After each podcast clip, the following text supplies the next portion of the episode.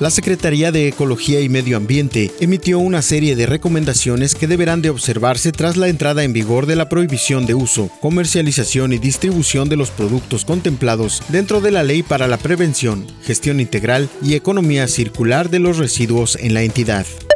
A partir de este miércoles y hasta el 5 de abril del año en curso, se llevará a cabo el operativo Vectores Semana Santa, que tiene la intención de fortalecer las acciones integrales para prevenir casos de dengue, zika y chikungunya en balnearios, iglesias y hospitales de la entidad. Toda la información completa a través del portal www.lucesdelsiglo.com.